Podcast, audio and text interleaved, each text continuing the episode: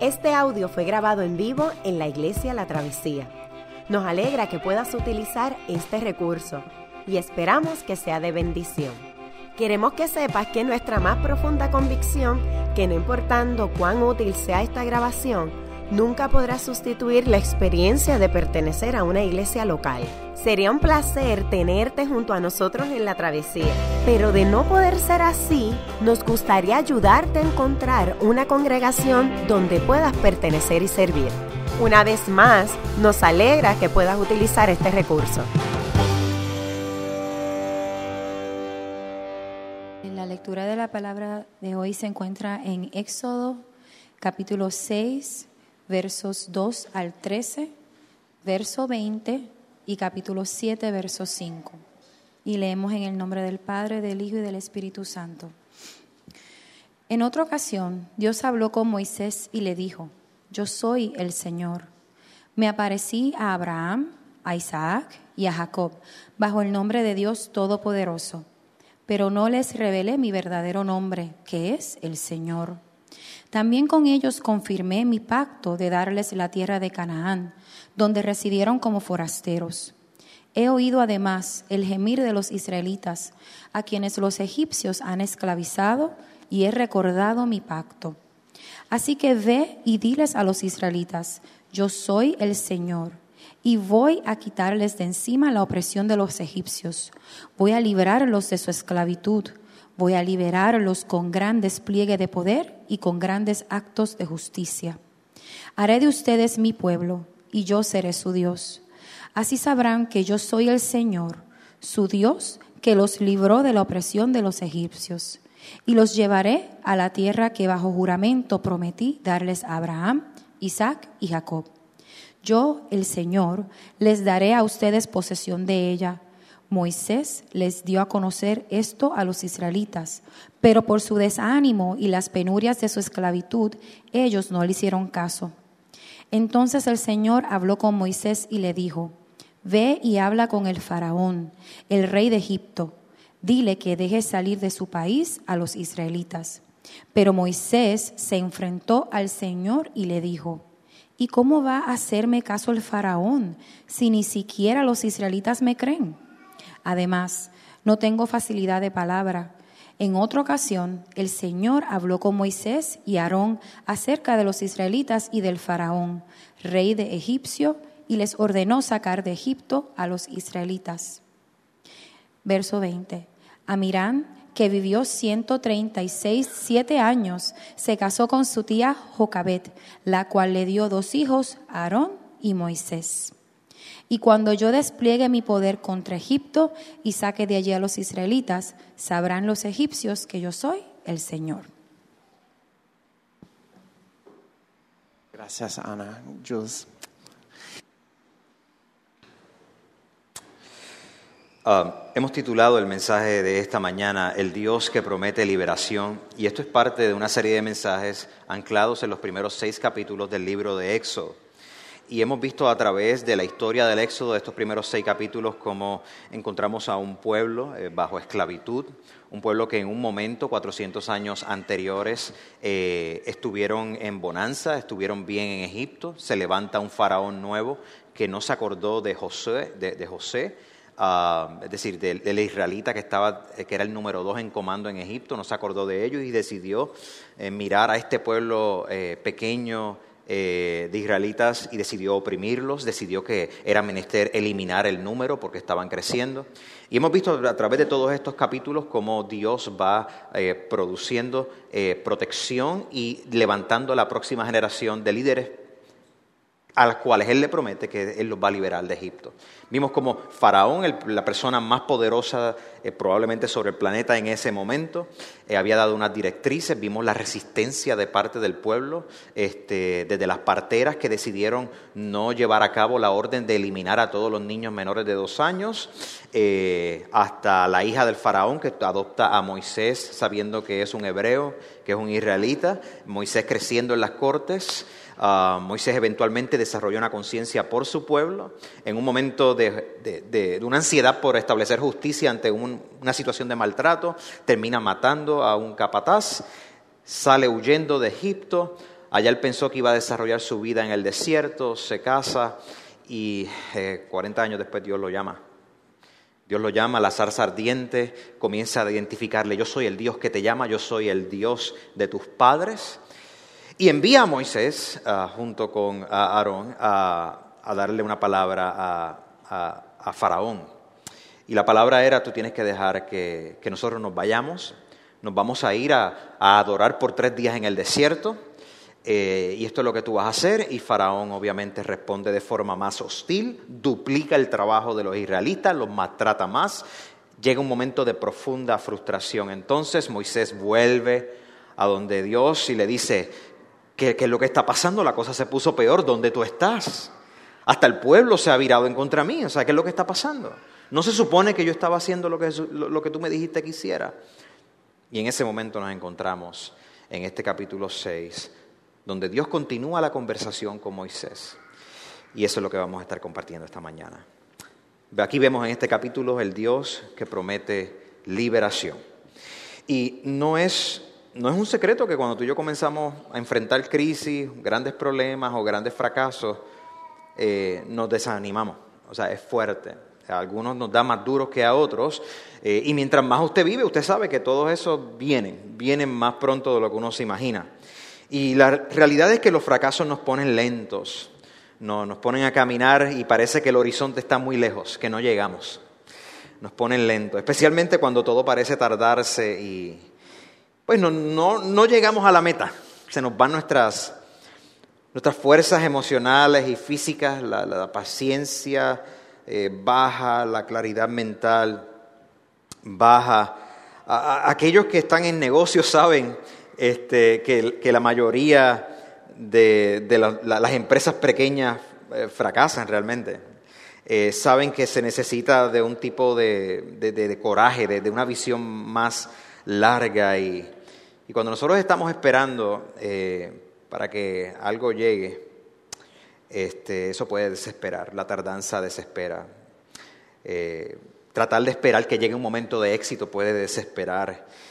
Y esta desesperación es hasta con Dios. Esta desesperación la mostramos a Dios. Ah, eso fue lo que hizo Moisés. Moisés demostró su, su, sentido de frustración ante el Dios Todopoderoso que se había revelado y que le había dicho, tú tienes que ir a hacer esto. Moisés eh, se queja delante de Dios porque siente la tristeza, siente la tensión de que su pueblo sigue siendo maltratado y ahora su pueblo hasta no está confiando en él. Dios lo había enviado y, Moisés dije, pero ¿para qué me enviaste? Moisés termina diciendo en el capítulo 5, tú no has hecho nada para librar al pueblo. ¿Qué es lo que está pasando? Este es el... E, este tipo de situación para algunas personas es, difícil porque dicen, no, no, ¿cómo, ¿cómo nos vamos a expresar a Dios? Esto es inaceptable. ¿Cómo nos vamos a expresar de esta manera delante de Dios? Pero pensemos que en que Dios valora este tipo de expresión, este tipo de honestidad de, nuestra parte delante de Él, porque Dios valora nuestro lamento. Hay un libro de la Biblia que se llama Lamentaciones, que está lleno de lamento, de, de, profeta de Dios, el profeta de Dios Jeremías lamentándose de la situación de sufrimiento de la ciudad, de su pueblo. O sea, Dios valora nuestro lamento. No tenemos eh, que tener una actitud estoica, ¿verdad? Somos los más fuertes, los más duros ante los problemas y sufrimientos. Moisés se queja de la misma manera que nosotros vamos a ver quejas en los salmos, por ejemplo. Oh Dios, ¿dónde está tu misericordia? Los injustos, los, aquellos que persiguen, quieren, quieren quitarme mi vida, ¿dónde estás tú? ¿Acaso te has olvidado de tu siervo, de tu sierva? Los salmos están llenos de lamento. Te acordarás de la historia de Job. Mucho lamento en esa historia, cuando Satanás ataca a Job directamente pierde su familia, pierde sus ingresos, pierde su estatus social. Podemos ver a Abraham intercediendo por, por la ciudad de Sodoma, entristecido porque mucha gente iba a morir. La gente de Dios, porque, porque estamos en relación con el pacto de Dios con nosotros, podemos ser honestos delante de Dios, aun cuando estamos decepcionados y frustrados con Dios. Entonces nos preguntamos, Dios, ¿qué, vas a hacer algo en esta situación? Estamos sufriendo. Tú, escuchas, tú escuchas nuestras oraciones. ¿Te importa? ¿Te importa que, que mi hijo, que mi hija dejó la fe? ¿Te importa que a mí me hace falta tanta fe? ¿Has notado que no me hablan más? ¿Has notado que perdí mi trabajo? ¿Has notado que me están haciendo la vida imposible? ¿Has notado que estoy sufriendo esta quimioterapia? ¿Por qué permitiste que llegara esta enfermedad de esta manera? ¿Dónde estás, Dios? ¿Quién, quién eres tú, Dios? Esta cuestión de quién es Dios aparece a través de todo este texto constantemente y Dios constantemente se autoidentifica y va a decir quién es Él y lo que Él puede hacer. Pero estos asuntos de identidad, de quiénes son la gente, quién soy tuyo, quién, quién soy yo, quién es Dios, es sumamente importante. Asuntos de identidad son vitales para la vida. Este, las historias de películas nos invitan a que nosotros pensemos en eso. Te puedes acordar en el Star Wars original, el joven Luke Skywalker eh, se da cuenta que este excéntrico ermitaño que él conoce en el desierto, que, que su nombre, que lo conoce como Ben Kenobi, él había escondido su identidad realmente y en un momento Ben Kenobi le revela a Skywalker que él es Obi-Wan Kenobi. Y de pronto el anciano se convierte de una persona extraña a, un, a una persona que él admiraba tanto porque se dio cuenta que él estaba ante un líder de la resistencia, el enemigo de, de la opresión del imperio, un defensor de la justicia y cambió la historia. Los asuntos de identidad son importantes para la vida, particularmente cuando Dios dice, yo soy el Señor.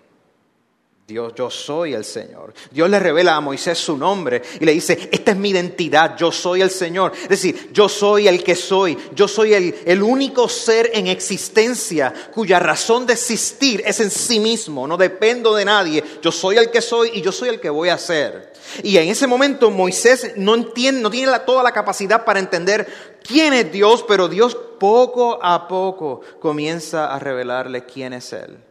Y poco a poco Moisés se da dando cuenta que tiene que confiar más en el Señor.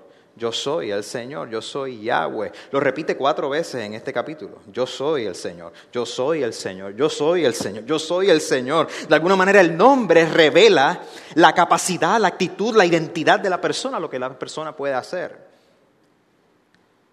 Ya los padres de antaño y madres de antaño, Abraham y Sara, Dios le había hablado, se le había revelado como como el Shaddai, ¿verdad? el Dios ah, poderoso. Pero recientemente Dios comienza a enseñarles a ellos que Él es quien Él es, no depende de nadie, Él será quien Él será. El Dios estará con ustedes, el Dios que estará con ustedes. Ese soy yo, dice, dice Jehová. Así que nosotros vemos en este texto que Dios planifica demostrarle al pueblo quién es Él y planifica demostrarle a Faraón que el Faraón no es Dios. A pesar de que en ese momento la mitología egipcia declaraba que el faraón era una figura divina, Dios está preparándose para demostrarle a Faraón rápidamente que Él no es Dios. Y está preparando al pueblo para que, conozcan, para que conozcan quién es el único y Dios verdadero. Y lo primero que él comienza a hacer es que Dios promete y sostiene la esperanza de la cual le había hablado. Dios promete y sostiene la esperanza. Dios promete y sostiene esa esperanza. Nota que cuando Moisés va a donde Dios, Dios no lo confronta por cómo Moisés le estaba hablando, por las preguntas que les estaba haciendo. Él simplemente le dijo, lo escuchó y le dijo, ahora, ahora vas a ver lo que Jehová va a hacer con el faraón. Y como dijimos um, el domingo pasado, he visto lo que Moisés puede hacer, lo que faraón hizo, y ahora vamos a ver lo que va a hacer Jehová. ¿Quién es este Dios? Él es el gran yo soy, Él es el rey, Él es el que ha escuchado el pasado, el que escucha gemir del pueblo, el que está por actuar en favor del pueblo el que va a demostrar quién es el que sostiene la vida. Y obviamente para Moisés todavía la su crisis no se había resuelto.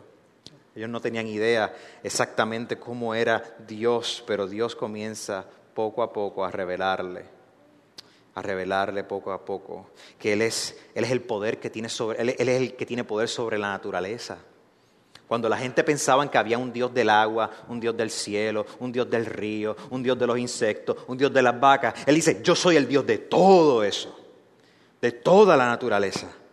Es tan así que Dios va a utilizar la naturaleza más adelante en la historia para dar diez señales, lo que nosotros llamamos las diez plagas. Dios va a afirmar su control sobre el orden creado. Está diciendo, aquí lo que hay es un caos, yo ordeno la naturaleza inclusive. Dios también le va a demostrar al pueblo el nivel de cuidado y de compromiso que Él tiene con gente que aunque no tengan la fe más grande, Dios ha decidido escogerlos y ha decidido mostrar su misericordia para con ellos. Dios muestra su absoluto compromiso con este pueblo a pesar de que este pueblo no está totalmente comprometido con él. Significa que los egipcios van a ver que ellos son farsantes e impostores. Se van a dar cuenta que Dios es el Señor, yo soy el Señor. Se van a dar cuenta que Dios promete su presencia, lo que va a consolar al pueblo, no solamente lo que Dios va a hacer, es que Dios está presente haciendo cosas por ellos. Se dan cuenta que, que Dios hizo un pacto con ellos y también ha escuchado su gemir. Dios hizo un pacto con ellos y también ha escuchado su gemir. La realidad es que Yahweh, Jehová, es profundamente bueno y aún el mal, aunque Yahweh no causa el mal, Yahweh encausa el mal para alcanzar un bien. Aunque Yahweh, Jehová, no causa el mal, Dios encausa el mal y lo va a usar para alcanzar un bien. Por eso es que aún uno de los patriarcas en Génesis, José, que fue vendido por sus propios hermanos a la esclavitud, para que se muriera allí, llega a los, altos más a los altos más grandes del imperio y José en reflexión dice, lo que ustedes planificaron y tuvieron para mal, Dios lo transformó, lo usó para bien. Ese es el Dios que estamos sirviendo, el Dios todopoderoso que encausa inclusive el mal para alcanzar el más profundo bien. Dios tornará lo construido para maldad y lo cambiará en el mayor bien. Eso lo vemos en la cruz de Cristo. Eso lo vemos en la cruz de Cristo claramente.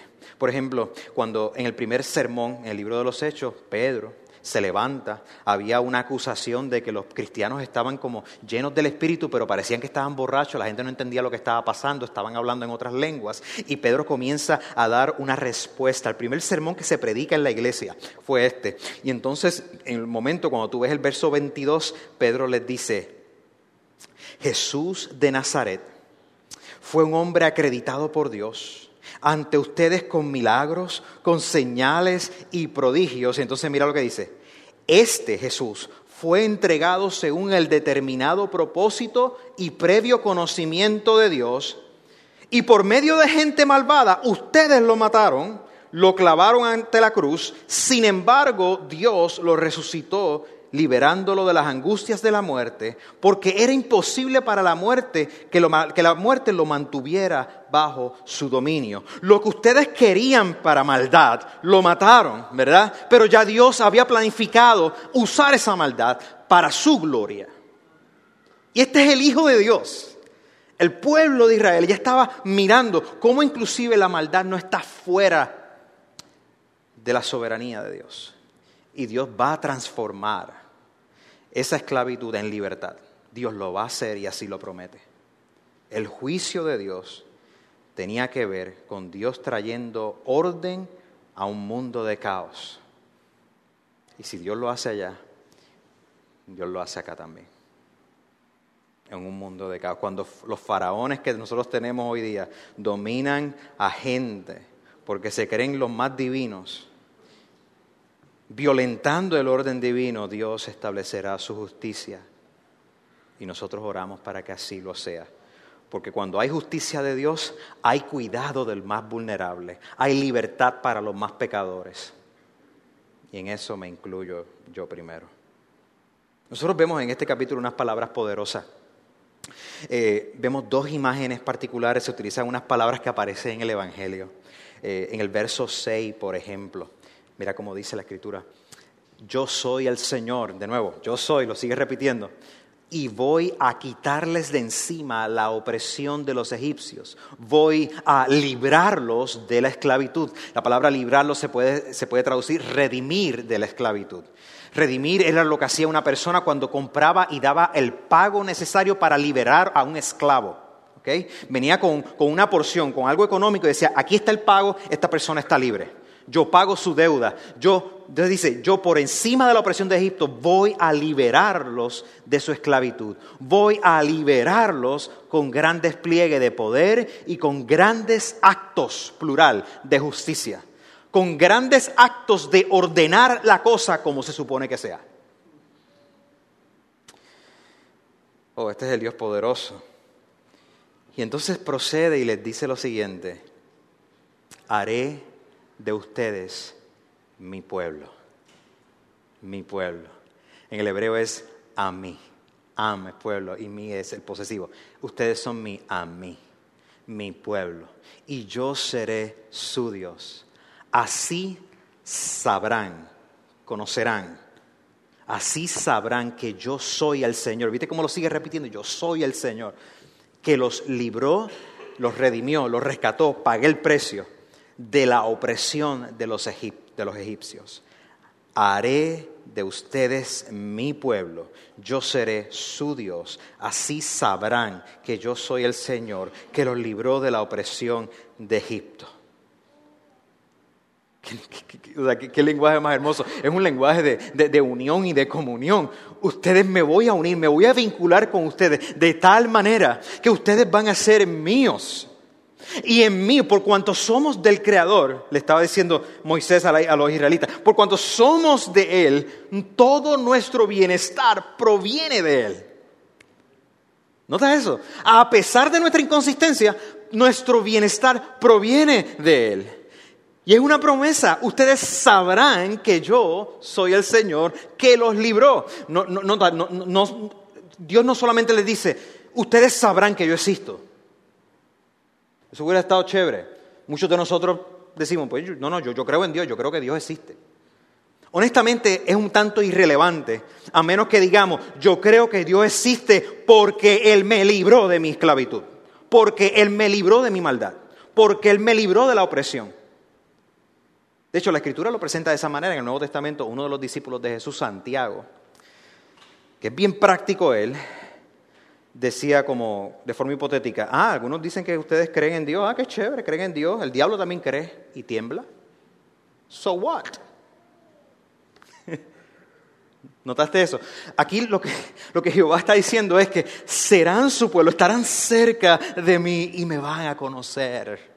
No solamente van a estar la conciencia de que yo existo, no, no me van a conocer. Conocer a Dios es conocer sus beneficios. Es vivir con su beneficio, es vivir con su amor y su compasión para con nosotros. Particularmente porque sabemos que cuando nos estamos enfrentando o queremos caminar en la dirección correcta, la resistencia trae desánimo. La resistencia vemos que hay desánimo. Y esto fue lo que estaba enfrentando Moisés. Estaba estaba sumamente desanimado. Él decía, Dios mío, yo necesito que tú contestes esto. Las estrategias del faraón siguen, siguen oprimiendo a la gente. El punto era claro. Necesitamos la motivación para seguir. Necesitamos que comiences a actuar estos actos de justicia. Entonces, cuando Jehová le dice, ve y habla con Faraón de nuevo, Moisés como que lo mira como que, mm, de nuevo. Hacho, Hacho, no, o sea, vienes con esto de nuevo, mira, sabes que yo no hablo bien. Y Aarón, no te preocupes, yo resuelvo, cállate la boca. Este, ese tipo de, tú sabes, de cosas. este, cállate. Ah, Moisés dice, mira, yo no hablo bien, los israelitas no me van a escuchar. Ya la cosa se puso difícil, más difícil en un momento, no me van a escuchar. O sea, este rey egipcio está, está ensimismado en hacernos mal. De nuevo, se trataba de la capacidad de Dios para hacer, de su identidad de nuevo. Por eso Dios le dice yo voy a ordenar a los israelitas, voy a ordenar a Faraón. Y el faraón hasta los va a dejar de ir, se va, los va a obligar a que se vaya. Esto es lo que yo voy a hacer por ustedes. Y yo creo que Moisés y Aarón en ese momento se dieron cuenta de algo. Ellos se dieron cuenta que no tenían que ellos ser victoriosos. Solo tenían que confiar en la dirección de Dios y Jehová tendría la victoria. Ellos no tenían que tener el éxito en el momento que Dios les llamó a hacer algo. Ellos tenían que ser fieles, obedecer la palabra. Ellos tenían que caminar el camino y Jehová se iba a encargar de la victoria. Y eso requiere un acto de fe. Porque estamos acostumbrados a ver la correspondencia entre nuestras obras y los resultados, causa y efecto. Pero como la vida es más complicada que eso, como la vida es más complicada que eso, muchas veces no funciona así. Ellos tenían que confiar en la dirección de Dios. Jehová se encargaría de la victoria. El capítulo 6 entonces sigue y nos da una lista de gente del 26 al 30. Um, y es como si, como si el autor hiciera un paréntesis y dijera, mira, Moisés y Aarón, para aquellos de ustedes que se están cuestionando su validez, ellos provienen de toda esta familia, ellos vienen de familia levítica. Ellos tienen ranqueo familiar y son gente que son sacerdotes. Esta gente se supone que están, nacieron para esto, por si acaso. Es como un paréntesis. Por eso cuando tú ves listas en la Biblia, tú dices, ah, que si vino a Biliabalatat, que si vino a Chibilibelec. Tú sabes, esto tiene una función. Tú sabes, gente que está leyendo esto, gente que, que, están cuestionando el liderato de Moisés y de Aarón, van a decir, espérate, bueno, en verdad, en verdad, en verdad, ¿quién tú eres? Entonces él, él, viene y dice, pues en verdad, en verdad, esta gente viene de esta linaje, así que chill, bájale dos, ¿verdad? Dios entonces se mueve y promete que salvará a su pueblo al principio del capítulo 7. Le contesta, Aarón, tu hermano, va a ser tu profeta. Y Moisés, ay, que dije que te callara. Aarón, tu hermano, va a ser tu profeta. Moisés, no te compliques la vida. Esto no es tan complicado como tú piensas. Es una excusa barata. Aarón va a hablar por ti, tranquilo. De la misma manera que tú vas a hablar por mí, Aarón va a hablar por ti, ya. Suena como nosotros, no, esto es más complicado, esto, esto, tú no sabes, tú no sabes mi vida, esto sí que es bien complicado. Entonces Dios, tú sabes, dice que, que ame a Dios, ah, que lo ame, ¿verdad? pues Dios dice, nada, tranquilo, ama, ¿qué parte de ama no entiende? entonces le está diciendo Moisés, mira, Aarón va a ser tu profeta. Él designa profeta, lo que enfatiza esta cadena de comunicación, Dios a Moisés, Moisés a Aarón, Aarón a Faraón en este caso. Y los profetas eventualmente se van a convertir en este oficio en el Antiguo Testamento, que no están entrenados para hablar acerca del futuro, sino que la mayoría de las palabras que reciben son palabras acerca de la condición presente del pueblo y lo que se supone que ellos hagan en el futuro. Los profetas eran como embajadores de Dios. Dios les daba las palabras y ellos las comunicaban. En un momento los profetas se volvieron como los, fiscales. los fiscales se supone que te van a meter caña si tú quebrantas la ley, ¿verdad? Este, los profetas eran fiscalizadores del, pacto con Dios. Eh, eh, acuérdate, acuérdate de dónde Él te sacó. No violentes tu parte del pacto. Él no te va a abandonar, pero vas a sufrir. ¿Ver? Los profetas se van a convertir en un, en un oficio de, de mensajeros de parte de Dios para el pueblo. Y entonces aquí sucede algo bien interesante y es que la escritura dice que Dios declara, yo voy a endurecer el corazón del faraón. Nota que anteriormente se había dicho que, que el faraón había endurecido su corazón, obstinación total, ¿verdad? Y Dios dice, no, no, pues entonces ahora yo voy a endurecer el corazón del faraón. Y este es el motivo de que faraón seguía su propio pecado a tal punto que estaba dispuesto a mofarse y a seguir oprimiendo a una gente. Y Dios dice, ahora ya que tú comenzaste por este camino, tú no vas a parar. y yo me voy a meter y tú vas a ver quién es Dios verdaderamente y cómo yo defiendo a mi pueblo. Ahora, tienes que entender que los egipcios habían escuchado acerca del nombre de Dios porque Moisés se lo había dicho.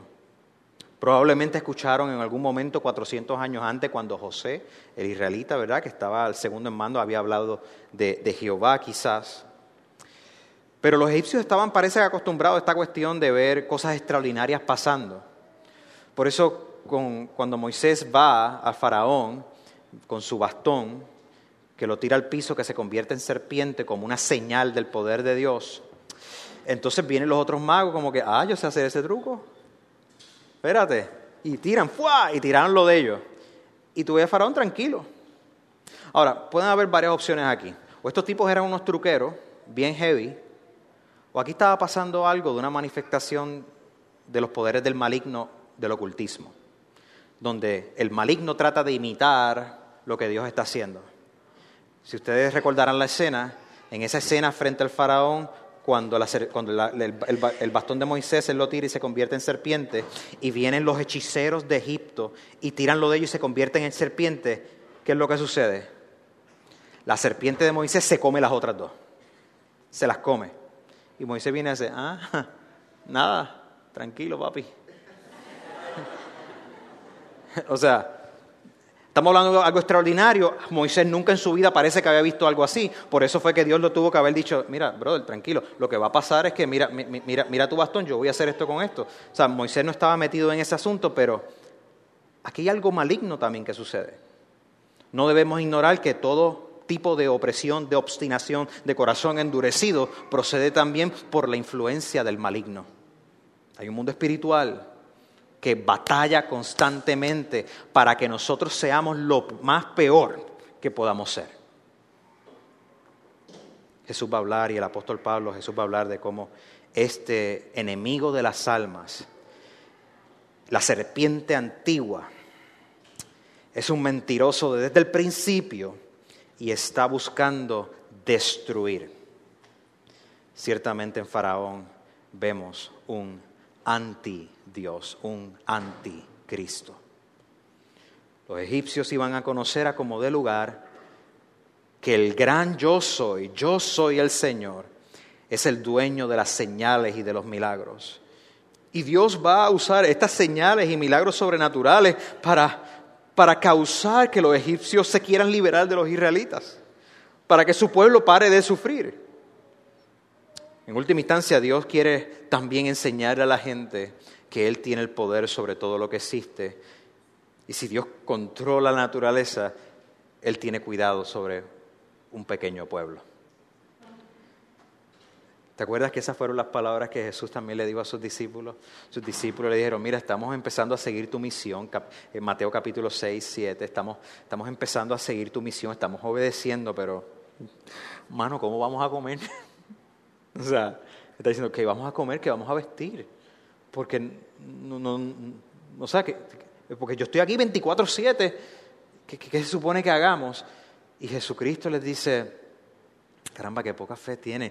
Tú miras los, los árboles del campo, las flores, mira las aves y Dios se ocupa de darle comida a las aves y de vestir a las flores con un cuidado. ¿Cuánto más nuestro Padre Celestial no va a tener cuidado de ustedes? Mas, buscar primera, más busquen primeramente el reinado de Dios y su justicia y todo lo demás vendrá por añadidura. Pero tienen que confiar en mí. Tienen que confiar en mí. El, pueblo de Israel estaba aprendiendo a confiar en, el Señor que les promete salvación. salvación para qué? Salvación de la esclavitud, salvación para que ahora estén libres para adorar a Dios, salvación para que en el futuro le disfruten plenamente como su libertador. Así venimos tú y yo. Dios nos libera de la, esclavitud de nuestra maldad, nos libera para que hoy que estamos en devoción a Él y dependencia y fe, y nos libera para que tengamos la esperanza de que un día estaremos en una nueva creación donde la justicia de Dios se establece sobre todo lo que existe. Eso es lo que los cristianos, seguidores de Jesús, hemos dicho por dos mil años porque le creemos a Jesús y porque Jesús apuntó al Antiguo Testamento y, y nos está diciendo, yo soy el éxodo de la humanidad. Yo soy tu éxodo. Yo soy tu libertador. ¿Cómo nosotros podemos convencer a alguien que Dios existe, como así como Moisés estaba tratando de convencer a Faraón que el gran yo soy, que yo soy el Señor, es el verdadero Dios? Pues mira, nosotros realmente no podemos convencer técnicamente a nadie, pero ciertamente cuando decimos, hey, yo soy, es real, el creador del universo está aquí, está reinando y te llama.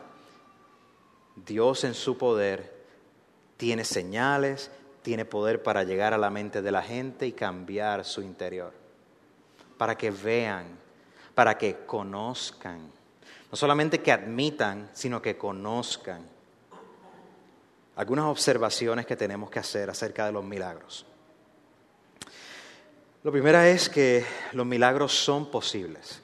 Creemos en un Dios que es creador del universo, de los cielos, de la tierra, un Dios que interviene en la historia, un Dios que, está que es omnisciente, conoce todo, es omnipresente, es un Dios activo e interactivo. Dios usualmente actúa por medios ordinarios, por la comunicación ordinaria, proveyendo fortaleza, proveyendo capacidad, proveyendo vida, pero los milagros pueden suceder. Claramente Jesús nos enseña a través de su ministerio que Él hacía milagros intervenciones, señales extraordinarias, no sencillamente para que la gente dijera, wow, sino para que la gente diga, ah, gloria a Dios. Gloria a Dios. Las señales incluían tanto cosas extraordinarias como algo tan extraordinario que una persona que había vivido su vida de, de toda una manera, toda la vida, ustedes saben que usted dice, mira, tú llegas a los 40, no te cambia ni. O sea, hasta una persona que sencillamente diga, yo voy a girar mi vida. Eso también es un milagro. Los milagros sí suceden. La Biblia da testimonio de los actos sobrenaturales de Dios. Recuperaciones espontáneas, desaparición de enfermedades, o recuperaciones lentas, o hasta la fortaleza para, para enfrentar un profundo sufrimiento que de, una, que de alguna otra manera tú no ibas a poder enfrentarlo eso también es, un milagro. Es un milagro de Dios. Es un milagro de Dios que muchos de nosotros estamos aquí y no estamos en otro lugar, o que algunos de nosotros estamos aquí y no en una tumba. Es un milagro de Dios. Dios hace milagros. Algunos de estos milagros caen bajo la categoría de señales. Cosas que Dios hace de forma extraordinaria que apuntan a su poder, a su realidad. Señales. Ah, pero es importante que sepamos que no todo milagro se origina en Dios. Es decir, no toda cosa extraordinaria que nosotros vemos procede de Dios, como es evidenciado en los hechiceros de Egipto. ¿Verdad? Este, no todo lo que, aparece en la Biblia es solamente Dios obrando.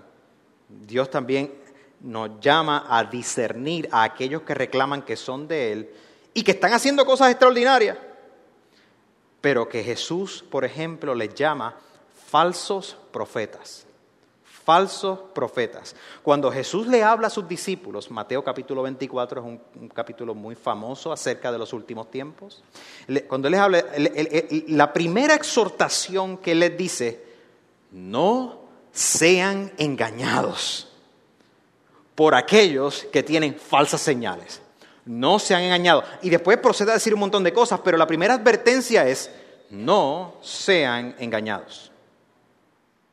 Cuídense de los falsos profetas, decía Jesús en ese mismo capítulo 7 de Mateo. Vienen a ustedes disfrazados como ovejas, pero por dentro son lobos feroces. Por sus frutos los conocerán. Muchos me dirán en aquel de Jesús, Señor, Señor, no profetizamos en tu nombre, expulsamos demonios, hicimos muchos milagros y la gente nos aplaudía. Entonces, dice Jesús, les diré claramente, jamás los conocí. Aléjense de mí, hacedores de maldad. Nosotros somos perfectos imitadores. Jesús está diciendo, el puñado de gente que es fiel sigue siendo un puñado de gente que es fiel. No son un montón. Aquí aprendemos otro elemento. Es que gente que pide señales, lo más probable como quiera, no quieren creer. es, gente que pide señales, lo más probable como quiera, no quieren creer. Más adelante, en el libro de Mateo, por ejemplo, el Evangelio, Jesús le contesta en una discusión a una gente, a los fariseos, por ejemplo, esta generación malvada y adúltera pide una señal milagrosa, pero no se les dará más señal que la del profeta Jonás. Porque así como tres días y tres noches estuvo Jonás en el vientre de un gran pez, así también tres días y tres noches estará el Hijo del Hombre en las entrañas de la tierra. Él se está refiriendo a la resurrección.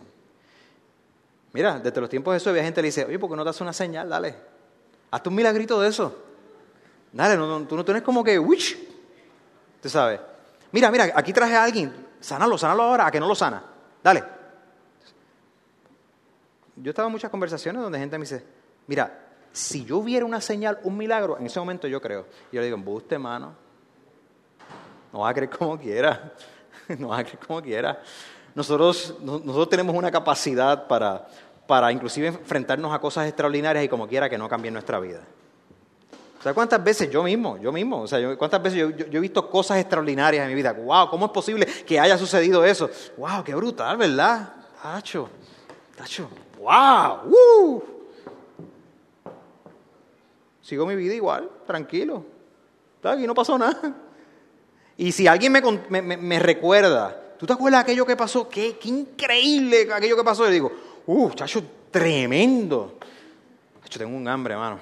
Este, o sea, Jesús habla que ante muchas de nuestras pedidos de señales, lo que está al fondo no es realmente una necesidad de que Dios confirme su existencia y que nosotros estamos mirando y Señor, por favor, manifiéstate, que necesito glorificarte aún más, aumenta mi fe. No, eso no es la actitud.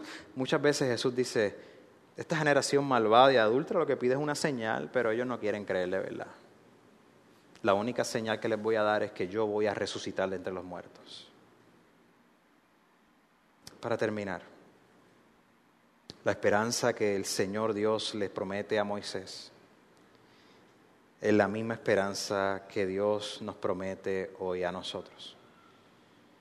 El último libro de la Biblia utiliza un lenguaje bien similar al lenguaje que acabamos de ver aquí en Éxodo capítulo 6. Oí una potente voz, decía Juan, que provenía del trono y decía, aquí entre los seres humanos está la morada de Dios. Él acampará en medio de ellos lo que Dios estaba haciendo en el Éxodo. Y ellos serán su pueblo. Dios mismo estará con ellos y será su Dios.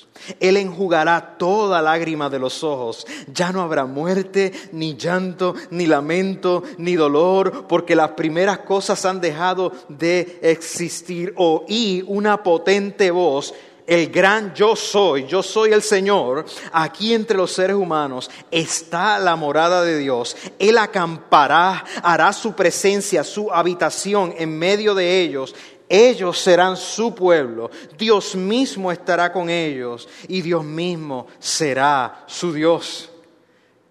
Ante la pregunta que nosotros compartimos con ese pueblo de Israel, Dios mío, ¿dónde tú estás en los sufrimientos más severos? Yo soy el Señor, estaré acampando contigo. ¿Dónde tú estás ante tanta duda? Yo soy el Señor, estaré acampando contigo. ¿Dónde tú estás ante tanta desesperanza? Yo soy el Señor, estaré contigo. No te desampararé ni te abandonaré. Llegará un momento donde seremos absolutamente su pueblo con todas las naciones de la tierra, que han confesado que Jesús es el Rey, el gran yo soy de Jehová. Y diremos, se acabarán los llantos, se acabará la opresión, la justicia de Dios será establecida. Y mientras tanto Jesús les promete a sus discípulos en la misión a la cual ellos les envía y le dice, yo estaré con ustedes hasta el fin del mundo. Yo estaré con ustedes. En el mundo tendrán aflicción, pero confíen, yo he vencido al mundo. Yo, el Señor, ha vencido al mundo. Qué bueno que pudiste escuchar esta grabación. ¿Qué tal si la compartes con otros? Recuerda que hay muchos más recursos en nuestra página latravesía.org, donde también puedes realizar un donativo. Dios te bendiga.